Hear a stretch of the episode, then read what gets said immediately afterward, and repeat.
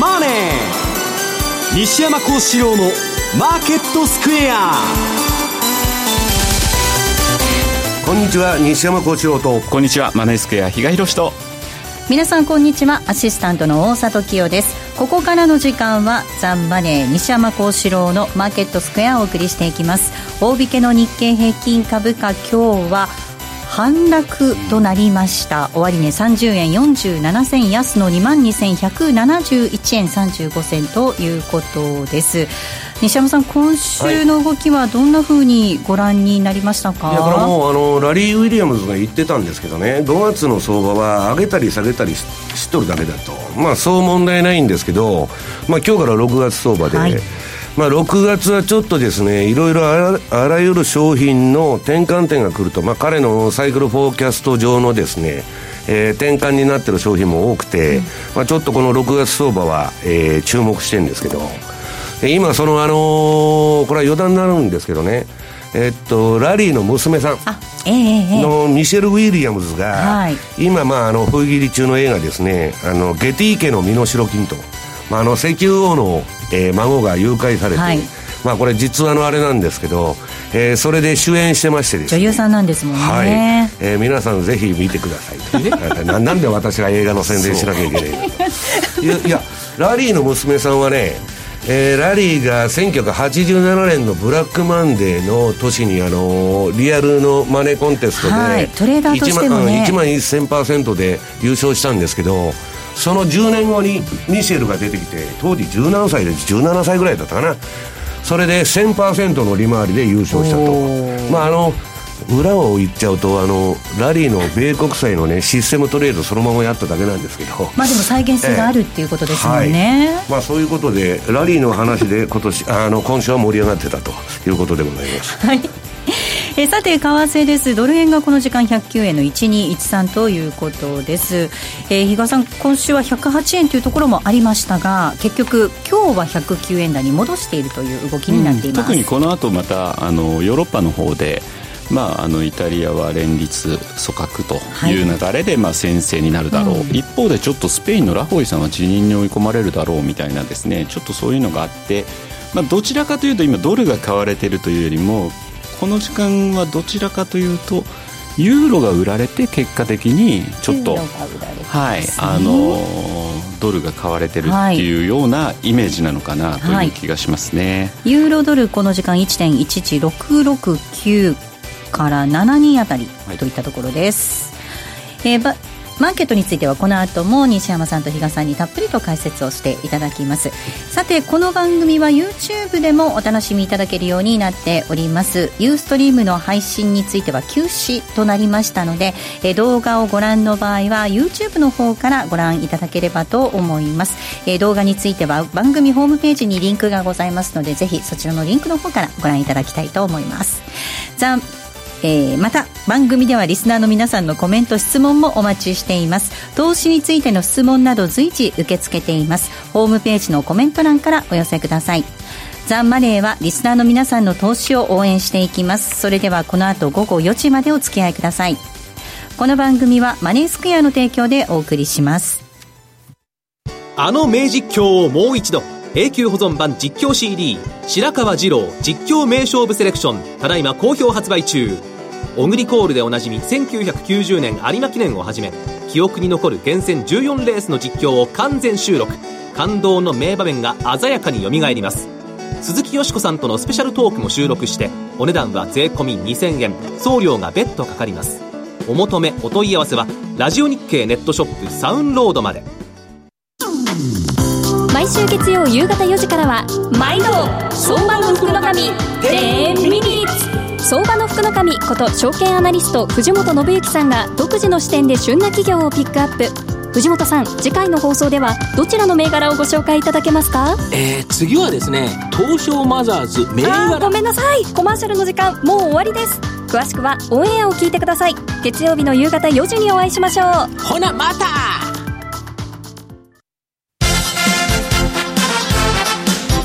Today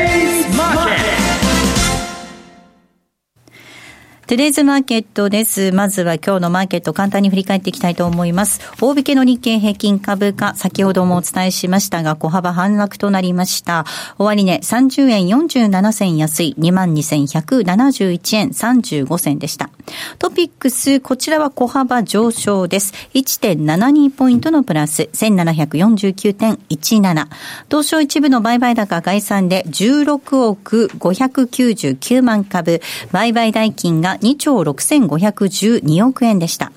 値上がり銘柄数1127、対して値下がりが884、変わらず73銘柄となっています。東証一部売買代金のランキング。トップが任天堂です。2位にトヨタが入っています。3位が三菱 UFJ。以下ソフトバンクグループ、東海カーボン、三井住友、武田、東京エレクトロン、資生堂、マネックスグループと続きました。業種別の騰落率確認しますと、今日は33の業種のうち、えー、上昇したのが19業種。上げ幅大きかったのが輸送用機器、石油、金編の工業、建設など。えー、金属が、えー、変わらずとなっておりまして、下げ幅大きかったのがその他製品、ガス、化学、その他、金融、それから食料、不動産などとなりました。為替の動きも確認しましょう。ドル円です。この時間109円の1314での動き。ユーロ円が127円の30銭台で推移しています。そしてユーロドルが1.166770あたり、ポンド円144円の7983です。ポンドドルについては1.326769あたりでの推移となっています。では、マーケットのポイント、まずは比嘉さんからです。お願いいたします。はい。まあ、今週振り返ってみると、政治ネタに振り回された1週間だったかなという印象ですね。まあ、イタリアに関しては別に、えー、今週に入ってというよりも5月の中旬ぐらいからですね、ちょっと、えー、そういった、えー、政局混迷というのはですね、まあ、あの、ネタにされてたわけなんですが、まあ、その間どちらかというとちょっとトルコが崩れてたので、あのー、あまり注目されていなかったかなというところ。ただ、先ほど冒頭でもお話しした通り、まあ、一定のですね、あの、連立で組閣というようなところが見えてきているというふうなところがあるんですが、それが、まあ、一旦収束に向かうかなと思ったら昨日はアメリカ政府によるカナダ、メキシコ、EU への鉄鋼、アルミニウム、関税適用の決定受け、今日からですからね、すぐに。というようなすぐネタが出てくると。いうことなので、やっぱりちょっと、あのー、政治ネタに一喜一憂してる、はい、そういうイメージかな。あの、この材料が出てきたことによって、何がしかの通貨であるとか、何がしかの商品、株、そういった部分でですね、なんかこうトレンドが醸成されてるというわけではなく、ただその時々の反応で一喜一憂。まあ、ポジションの傾きって言ってしまえばそれまでなのかもしれないんですけど、そういうようなですね、ちょっとまだまだ、あの、これっていうようなですね、ものが、こう、市場が捉えきれてないような、そんな、えー、値動きの一週間だったかなというふうに思いますね。えっ、ー、と、ちょっとそれでですね、まあ、気になるところで言うと、また今、4型からですねトルコが売られ始めてるなというようなところがあってですねドルトルコのチャートを確か持ってきてて、えー、と売りのトレンドっていうのは冷やしても収束してきたかなというふうに思って、トルコリライもそうだったんですけど、ところが、あの、多分これまた外にはみ出しそうな、ちょうどマイナス1シグマのですね、微妙なところに、あの、位置してたので、ちょっとどうなるか、今日のニューヨーク終値がどうなるか、外にはみ出すのか、また内側で潜って終わるのかによって変わるんだろうなと思ってたら、今多分これはみ出してきてるので、そういう意味ではですね、ちょっとまたトルコに対しては、えー、警戒しておく必要があるんじゃないかなという気はしてますね。えでは西山さんにお話を伺っていきたいと思います、はい、今比嘉さんの方からもお話がありました。アメリカが保留していたその EU それからカナダメキシコへも関税を適用へということになりましたね、はい。はいまああのー、これトランプの方針通りで、まあ彼はもうあのアメリカのですね貧困層に、えー、訴える形で政策やってますんで、まあ当然保護主義だと。アメリカ人の給料だけ上げると。で、移民は取らないと。で、まあ、あの、全部関税かけてですね、やっていくと。で、まあ、もうアメリカに、まあ、あの、限らず、イタリアでもね、そういうポピュリズム政権みたいなのが出てきて、うん、で、まあ、スペインにもそれが飛び火するんじゃないかと。いうことで、まあ、世界中、だんだん内向きになってきてると。で、内向きになるのは、不景気になるといつでも世界経済っていうのは内向きになるんです。で、今世界中株も高くて、なんか景気ようなこと言ってんのに、なんでそんなことになるんだと。いや、それはもう中間層が全部没落して、景気がいいとかね、その株上がってるとかうんぬんじゃない。数パーセントの人が金持ちになっとるだけで資産効果で、ほとんどの人は関係ないんですね。だからまあそういうことになっちゃうと。で、えー、っと、これ、今日まあ保護主義の話からするとね、えー、っと、これ何ページだ？えー、っと、資料がありまして、はい。えー、皆さんにも資料をご覧いただこうと思いますが、まずは、うんと、10ページ。はい。これね、トランプがやったる保護主義っていうのは、えー、これもうマーク・ファーバー博士のレポートから借りてきたんですけど、結論が出てると。もう保護主義っていうのはね、勝者がいないと。はい、もう縮小均衡していくだけなんです。世界経済が。で、今、トランプのこの流れがね、えー、世界にまあ蔓延していくと、もう彼がまあ、あの、そういう政策をやってるわけですから、大変なことになっちゃうんじゃないのという漠たる不安がですね、うん、比嘉さんが言うように、まあ、個別でもトランプまたかということでね、そんなに動揺してないように見えるんですけど、ものすごいなんか重しみたいなね、えー、なんか大丈夫かとこれで、いう、そのあれなんです。で、保護主義に行くっていうのは、デフレになって、もう経済が何ともならなくなって、で、その後に戦争があるっていう、あの、経済学的に言うと順番なんですけど、その保護主義が台頭してくるのは戦争の前なんですね。だからまあ、とにかくあんまりいいことじゃないと。で、まあ、保護主義っていうのは何かっつったら、生産、生産者のために、えー、消費者を犠牲にすることだと。まあ、国民は結局苦しくなっちゃうんですけど、結論は。まあ、それをトランプがやってると。で、なんでそんなことじゃあトランプはやるんだと。いうことで、次の11ページ。これですね、えー、あ、11ページじゃないや。えー、っと、赤字の表が、あ、9ページだ。えー、っと、アメリカの公的債務額と、まあ、あの、レーガノミックスでよく双子の赤字って言われてた1980年代。これアメリカの負債が1兆ドルだったんです。まあ、日本円で言うと、まあ、100円として110兆円ぐらいと。えー、ああ、110円として。うん、100、うん。で、それが今やね、えー、20兆ドルと、20倍になってる。2200兆円に達してると。で、トランプは、こんなね、赤字をゼロにするのは、現実的には全く不可能なんだけど、はいえそれでも、貿易赤字を限りなくゼロに、要するに相手国とトントンにしようとしとるわけです。で、今、比嘉さんがさっき言ったメキシコやカナダとかそんな同盟国にも全部喧嘩売って関税課すぞと。だけどね、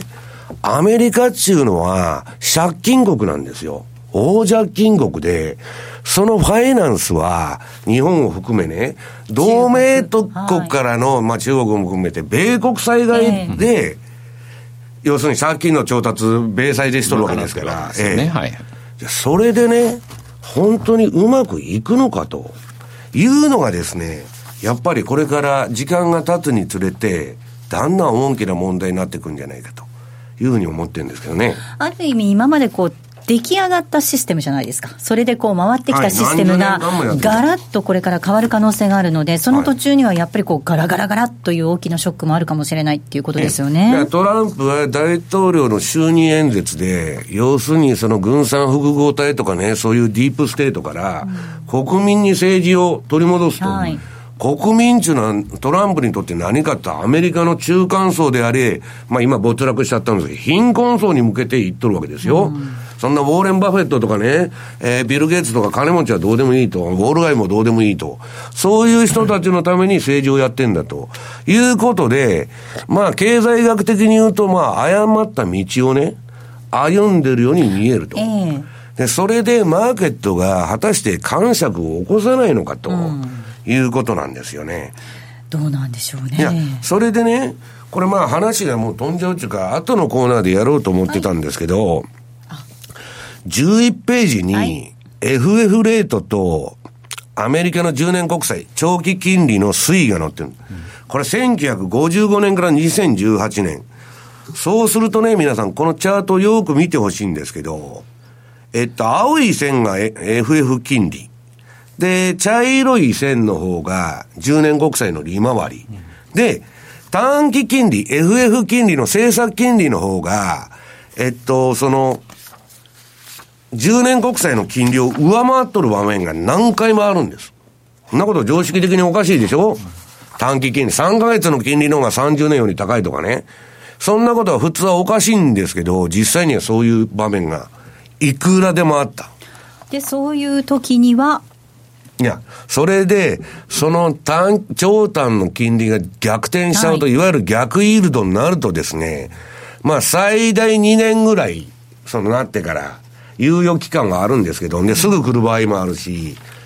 その株式市場がドッカンと来たりですね。あと、このチャートの、これセントルイス連銀のホームページにあるチャートなんですけど、灰色になってるとこ、縦、縦棒で。はい。グレーの。これが景気後退期なんです。だから、今のあれ見ると、短期金利がまだ長期金利逆転してませんから、まだ私はゴールディロックスの継続だって言っとるんですけど、それにしてもね、この同盟国に全部喧嘩打ってですよ、保護主義やって、果たしてこんな世界経済のね、その、今、アメリカの景気ももう100ヶ月超拡大してる中で、景気拡大の持続性ということになると、ものすごく疑問が湧いてくる。で、まあ、このチャートについてはね、今日あの、マネースケアさんで、あの、ウェブセミナーやりますんで、まあ、そこら辺の細かい話はそっちでするんですけど、えー、もうその前のですね、サブプライム住宅バブル崩壊から、まあ、9年目。まあ、そろそろですね、えー、何が起きてもおかしくない時間帯に入ってると。ただ今日雇用統計なんですけど、これはまあラリーが言っとるんですけど、失業率が低下中は、アメリカの株は大暴落しないんだと。前回3.9ええ、でしたかね3.9で、だからこれが皆さん失業率がこれから上がってくると、いよいよアメリカなんかおかしいんじゃないのということになってもおかしくないということなんですね。ちなみにセントルイス連銀の総裁って今週東京いませんでしたっけ？でやっぱり逆イールドみたいな可能性について言及してたと思いますよねブラード。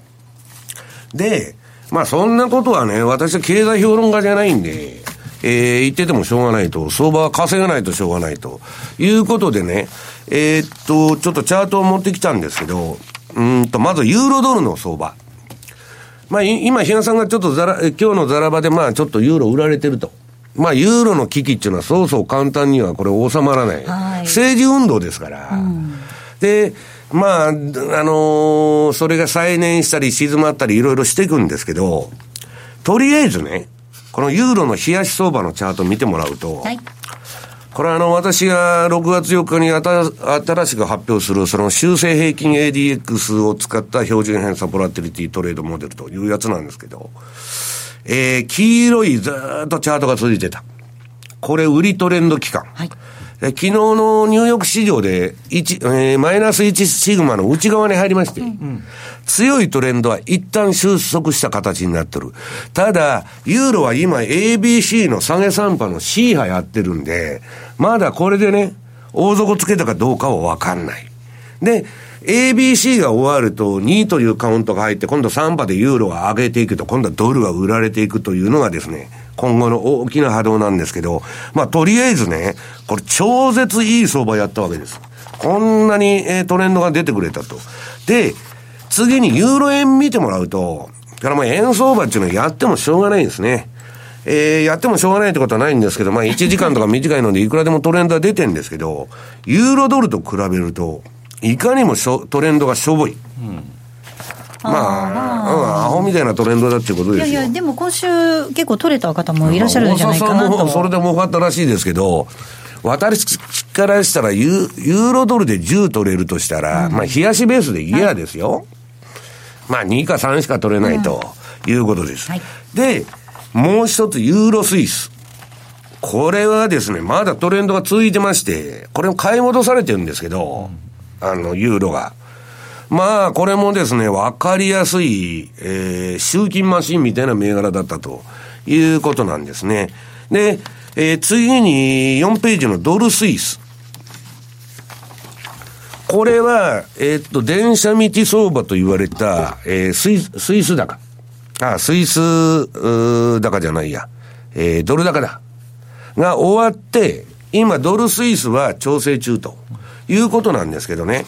このまあ、今見てもらったチャートで、えー何が言いたいかというと、うん、世界の投機筋は、今全部ユーロ絡みの相場に群がってると。そのイタリアとかスペインのあれも含めて。で、今後スペインにその問題が飛びして、ししてくるのかどうかというのを注目しとるんですね。だから、とりあえず為替はもうそのユーロが今メインになってるということでございます。まあ、全世界本当にその内向きにどんどんなっていく中で、新興国の中でもトルコがまたその動向っていうのも注目されると思うんですが、比嘉さん、トルコも今後選挙も控えてますよね。というよりもその前にですね、来週にはまた政策会合なんですよ、はい。この間まあ緊急会合をしてですねまあ一時あのその売りトレンドがですね終わったかなというようなところにはなってきてたんですがおそらくまた次利上げというのを市場は催促する動きここで本当にまた中銀が市場が思ってるような利上げが実施できなければそれはまたもう一回下をですね試すような動きになってもおかしくはないなっていう気がしますね。それでね、ちょっとユーロ相場でもう一つ付け加えてます、えー付け加えておきますと、8ページ。これね、まあまだどこにも発表されてないスマホソフト。スマホのチャートソフト単なる。別に業者の色がついてるわけじゃないんですけど、それで私は今開発中のその同じ標準偏差ボラティリティモデルなんですけど、はいこれ標準偏差ボラティリティモデルと一緒に、えー逆張りのまあ ATR チャンネルトレードモデルっていうのもついとるんですけど、これね、えー今トレンドがずっと出てたんで、黄色い期間だけ売っとったらよかったはいわけです、ユーロ。で、その前は ADX がピークアウトしてザーッと下がってる過程。これね、えー青い矢印と赤い矢印が、あの、中が白い。出てると思うんですけど、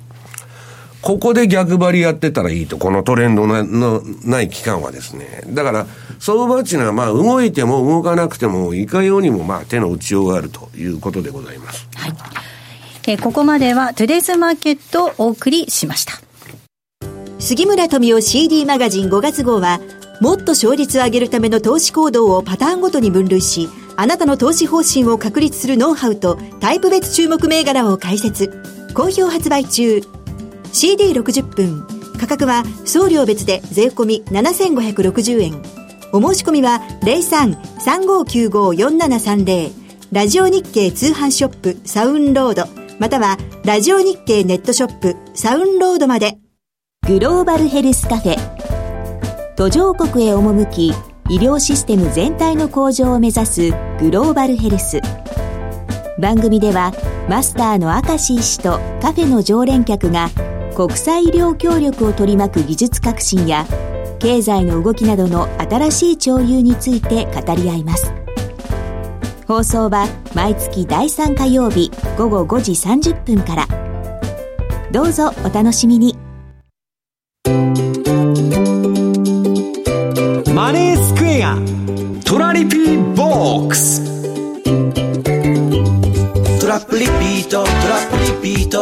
の名前はトラリピトラップリピートトラップリピートそれを略してトラリピえートラリピボックスのコーナーです。このコーナーでは FX 取引の考え方についてリスナーの皆さんからいただいた質問を紹介しながら進めていきたいと思います。えーまずは質問いただいておりますので、続けて2つご紹介していきたいと思います。富士三太郎さんです。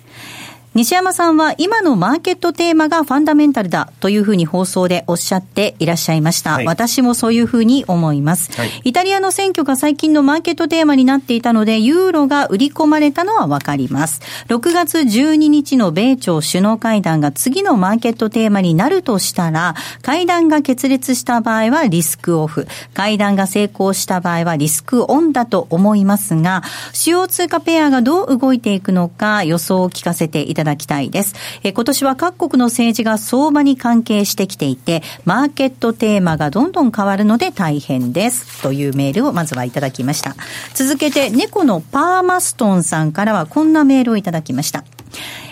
えー、毎週勉強する時間と思って拝聴いたしております。質問なんですが、FX にニュースは必要でしょうか？西山さんがよくおっしゃる予想とチャートが合致することがエントリーの条件。また損失は思い込みから生まれるという点を踏まえると、西山さんのボラティリティトレードやボリンジャーバンドの拡張など、チャートで確認してトレンドに乗るとというのが最善とする解説がようやく理解できるようになってきました。そうすると、社会生活での知識という点を考えずにいれば、相場で取引することだけを考えればですが、うんニュースは必要ないのではと思えてきてしまいます。西山さん、比嘉さんのお考えお聞かせください。できれば必要だという反証が聞ければ嬉しいです ということなんですよね。比嘉先生がおられますんで。比嘉先生からいやあの残念ながら今の相場はあのファンダメンタルズには全く反応しないと言わざるを得ないかなと。例えば経済指標が出ます。いいものが出た。悪いものが出た。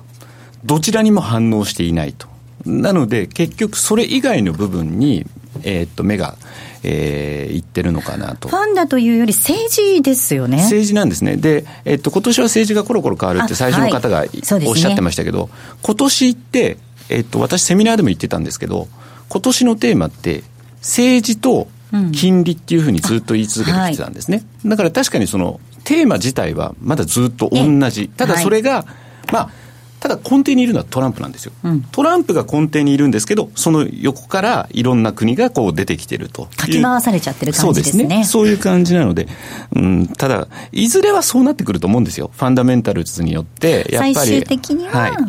あの、よくですね、質問を受けるんです。ファンダメンタルズ分析とテクニカル分析って、どっちをちゃあの重視すればいいですかっていう質問も受けるんですけど、あの、それは両方見てくださいっていう答えをしてるんですね。あの、とはいえ、最終的に見なきゃいけないのはチャートだっていうのも、やっぱ、あの、二はい2番目のご質問で、あの、おっしゃってた方の通りで、両方大事と。もちろんもちろん。なんですが、今は、ただ、おっしゃる通り、あの、反証できない。ファンダメンタルズで市場は動いていないっていうのは事実だと思います。はい。では、テクニシャンの。我々ね、ファンドの業界にとって、はい経済がどうなろうが何がどうなろうがどうでもいいんです。どうでもいい儲かれ何でもいいんです。はい。で、儲けるために具体的に何をしなければいけないかって言ったらね、例えばドル円の取引するのに、ドル円の価格以外の分析して何かなりますかっていう話なんですよ。で、日本経済がどうのこうのとか、安倍さんがどうのこうのとか、それはまあ、相場には聞いてくるんですけど、それ全部価格に織り込まれるじゃないですか。で、分析してもしょうがないと、時間の無駄だと。で、考え方がある、そういう。はいで、もう一つは、まあ、稼ぐためにやってんで、社会評論してもしょうがないってことです。うん相場っていうのは皆さん、正義が実現する場じゃないんです。ね。悪がはびこる。世の中もそうですけど。世の中もそうはいもう一つは、うーんと、えーっと、どういうの？私のね、例えば知り合いの数学者が運用しとるのは、彼に相場の話なんか聞いてたって、何にも知らない。はい今日何が起こっとんのかとか、そんなね、ブラードが何発言したかとか何にも知らない。で、ニューヨークダウ上がったのかって聞いてもそれも知らないと。ただ、ボラティリティだけは知っとるんです。ね、どんだけ変動したとか。はいで、彼は数学的にやるんで、別にそんなもん何にも関係ないわけです。ファンダメンタルズもクソも。で、もっと言えばね、じゃあこう、今日雇用統計の日だから言っちゃいますけど、これはね、ちょっと暴言になるかもわかりませんけど、アメリカの雇用者っていうのはね、あの、1億5000万人おるんですよ、分母が。はいそれプラス20万人でもマイナス30万人でも同じでしょ。この間ね、重要な経済ニュースだっていう記事がね、そんなもんね、マーケットが動いてたたら、マーケットっていうのはアホがやっとるんですかっていう話になるわけですよ。文法考えろと。ええ。何にも関係ねえ。マイマイナス30でもプラス30でも。頭おかしいっていう話でしょ、それ。だからファンダメンタルズなんていうのは、何をもってファンダメンタルズという、言うかというと、銘柄選択のためにあるんです。はい今、ユーロでこういうのが起こってると。ええ市場が何を見てるのか。なるほどそのユーロだなとね銘柄選択のために必要であって、あるいはファンダメンタルズっていうのはわ私重要だと思ってるんですよ。そのファンダメンタルズっていうのは、えその経済の基礎的条件ですから、絶対にその銘柄選択で必要なんです。ただ実際の稼ぐ売買っていうのはタイミングを当てないといけないわけですから、ぼやーっとした予想言ってたって何にもならない。どこで買うのかどこで売るのかがわからないとダメ。そうすると、究極的には、その数学的分析なり、えー、チャート分析なり、そういう世界に、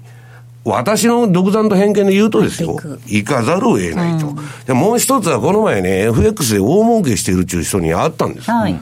で2秒か3秒しかポジション持たないんですって。めちゃくちゃでかいポジションでやってて、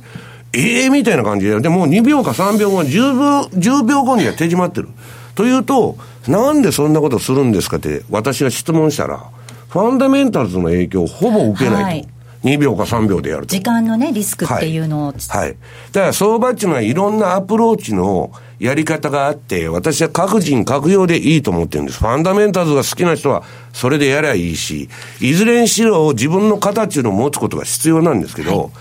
ファンダメンタルズっていうのは何のためにやるのかって銘柄選択でしょうというのが私の答えなんですね。はい、だからよく西山さんとも話してるんですけど、当たり前ですけど、西山さんもちゃんとそこら辺は抑えてるんですよ。その、やっぱりファンダメンタルズ的な要因もきっちり抑えてて、はいえー、ただ、そのファンダメンタルズ、例えば経済指標の結果が出ました。それが、じゃあドル円いくらまで下がるのとか、そういうのっていうのは分からないじゃないですか。残念ながらだからそこはちゃんとチャートを見ていくっていう、そういうことだと思いますけどね。いや、だから雇用統計のね、先ほどのがいい例でね、それ誰もに質問するんですけど、はい、誰も黙っちゃう。うんなんか。がこんなんなのに、まあ、プラス30万人だとドル買いだとかね、はい、マイナス5万人だとドル売りだとか言ってるんですけど、それなんか関係あるんですかということで。で、結局乱高下して、そんで終わりと。いうことでしょ、相場的には。雇用統計プレイみたいになっちゃってるってことですもんね。えー、一つの祭りなんですよね。お祭りこれだけはだから変わってないんですよね、もうずっと何十年。あの見ていく、昔は貿易赤字だとか、はい、双子の赤字を見なきゃいけないとかっていう時代もあったけど、今は逆にそれはなくて、うん、インフレの統計を見ましょうっていう話になってるし、うん、そういう中にあって、確かに雇用統計ってずっと見られてる、一つの祭りのように捉えられてるもんなんでしょうね。うんさあ、セミナーのご案内をさせていただこうと思います。比嘉さん、6月16日、名古屋でセミナーということですね。はい、まあ、4月からですね、また全国セミナーという形で、えー、回らせていただいてて、えー、直近だと東京、この間大里さんにも、えー、お手伝いいただいたんですが、はい、まあ、そういった形で、次回6月といっても、今日、もう今日から6月ですね。ねもうすぐですね。だからあっという間なんですけれども、あの、今度は名古屋の方にお邪魔させていただきます。6月16日土曜日、名古屋セミナーとなります。会場は富士コミュニティセンター貸し会議室での開催です。スタート時間は12時30分。受付開始はその30分前の12時からになります。えー、比嘉さんは第3部に津田さんと一緒にご登壇予定ということになっております。そうですね。スペシャリストたちの売買戦略ディスカッション、お二人で、えー、登壇いただく予定です。そして西山さんが第4部にご登場。実践プロから学ぶトレード戦略ということでお届けしていきます。えこちらなんですが、6月10日までのお申し込みとなります。えー、ぜひですね、名古屋の皆さん足を運んでいただきたいと思います。詳細番組ホームページぜひご覧ください。ここまではトラリピボックスのコーナーをお届けしました。山本薫です。大橋弘子です。辻るなです。マーケットトレンドは私たち3人がお送りします。日々変わりゆく投資情報を毎日コンパクトに15分でお伝えしますマーケットトレンドは月曜から金曜夜6時トコムスクエアから公開生放送問題今の実況は大花賞かそれとも秋華賞かえ、ええー、そんな難問沈問もある競馬実況ウェブの挑戦聞く競馬クイズ。いや、これでわかる人はいないですよ。問題は毎週更新。競馬実況ウェブのトップページにあるバナーをクリックしてください。皆さん、トレード大好き、大橋ひろ子です。トレード三昧の日々ですが、トレードだけではボラタイルな日々不安定です。この番組ではマネーの基礎知識も学べるということで、私もワクワクしています。北野誠のとことん投資やりまっせは、毎週水曜日夜10時30分から。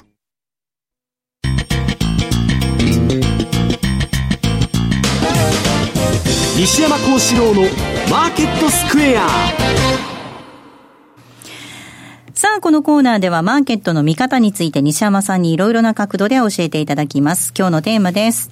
6月相場はボラティリティジャンプに雇用人。ということでお話聞いていきたいと思いますが、6月またいろいろ政治的ですが、予定が詰まっているようですね。うん、今日、比嘉さんの方が、まあ、ちょっとその資料を用意していただいてるんで、比嘉さん解説してくれる？はい。まああのとりあえずですねいろいろとちょっと書いてきたんですが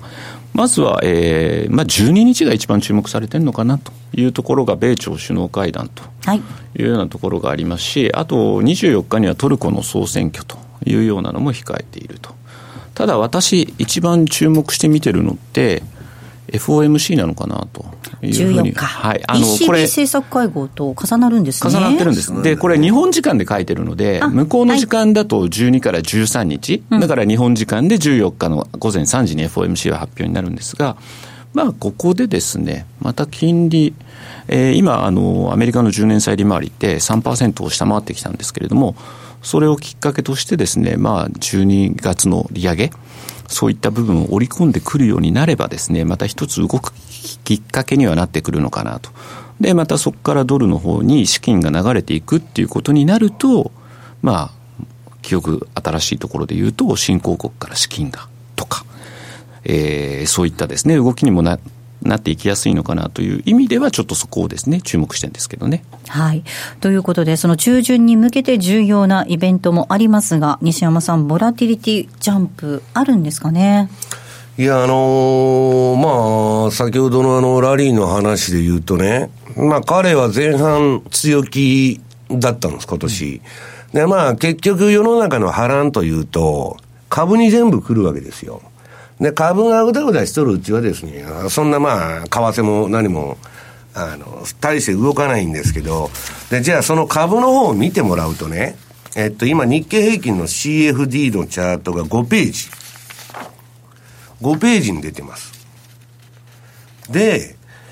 これはですね、あの、今、トレンドが、まあ、買いトレンドが2回ぐらい、えー、出てたんですけど、なくなって、調整相場になってると。うん、まだ売りトレンドでもなんでもない、うん、ではないですね。うん、はい。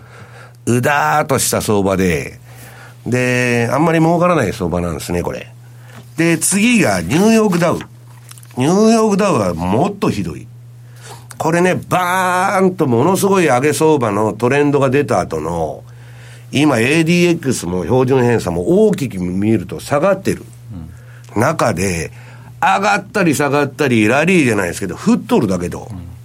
これ最悪なんです。で、私は、えー、こういうトレンドのない ADX と標準偏差が下がっとるときに、買いシグナルが出ようが、売りシグナルが出ようが、一切従わないと。だ今、ニューヨークの私は株の売買止めちゃってるんです、これ。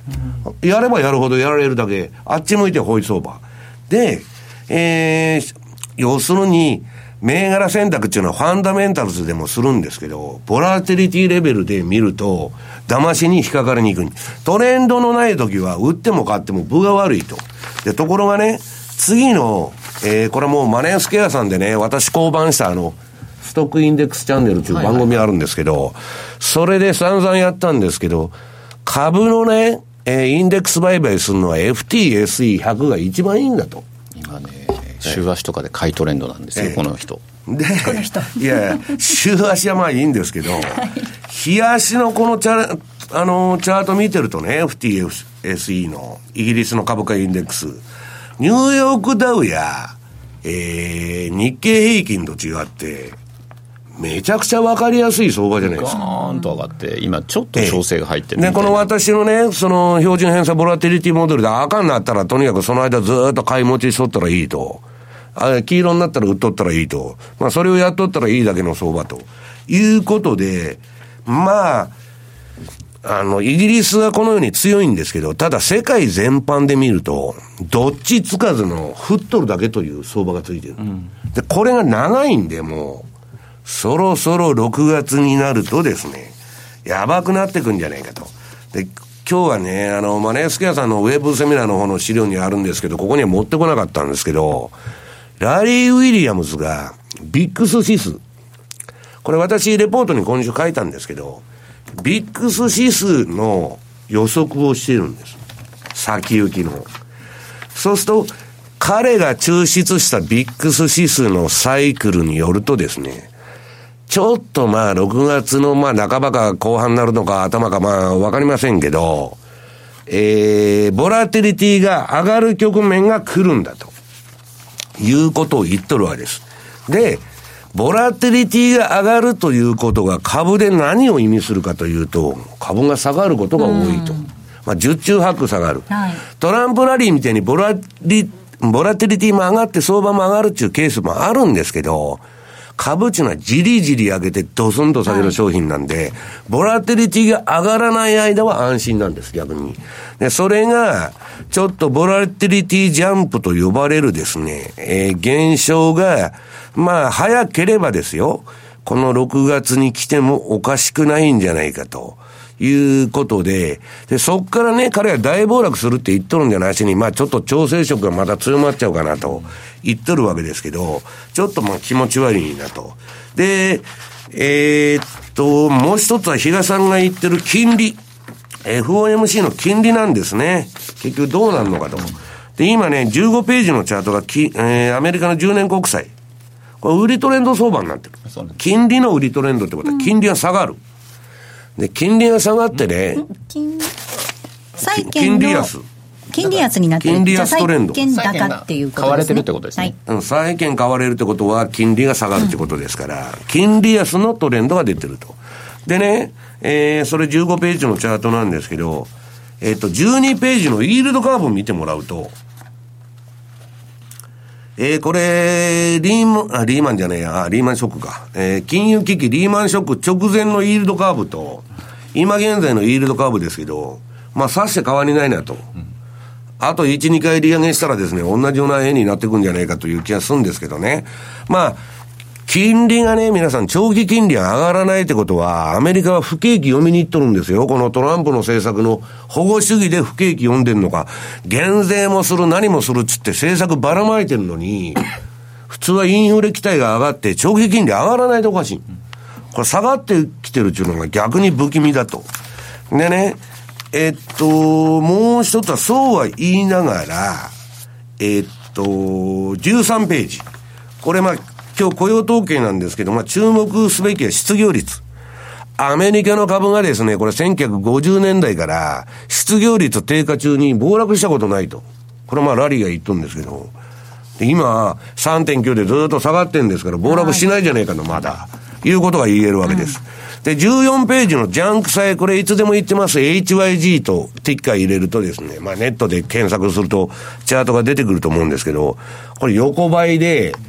えー、どっちつかずの、まあ、相当調整が進んでるんですけど、ね、これらの相場が今、ぼわーっとゴールディロックスなんですけど、まあ FRB の金利、金融引き締めの、そのスタンスによってはですね、マーケットが、もしかしたら感触を起こすかもわからないと。で、それがね、何が気になるかというと、16ページ。えー、これアメリカの FF 金利と2年国債の金利の推移なんですけど、まあ FRB っていうのはいつでも利上げが後ずれになると。behind the curve で。上げなきゃいけない時に上げなくてバブル起こしちゃって、で、その後慌てて締めてですね、相場を大暴落させちゃうと。その繰り返しなんです。もう2000年以降は。で、今回もそうならないといいけどな、というふうに、まあみんなが言ってるわけですね。ただ、西島さん、さっき10年債、今、金利が下がってるっていう話あったんですけど、私、それって、一時的な要因、今、西山さんの手元にあるんですけど、イタリアの10年債の金利っ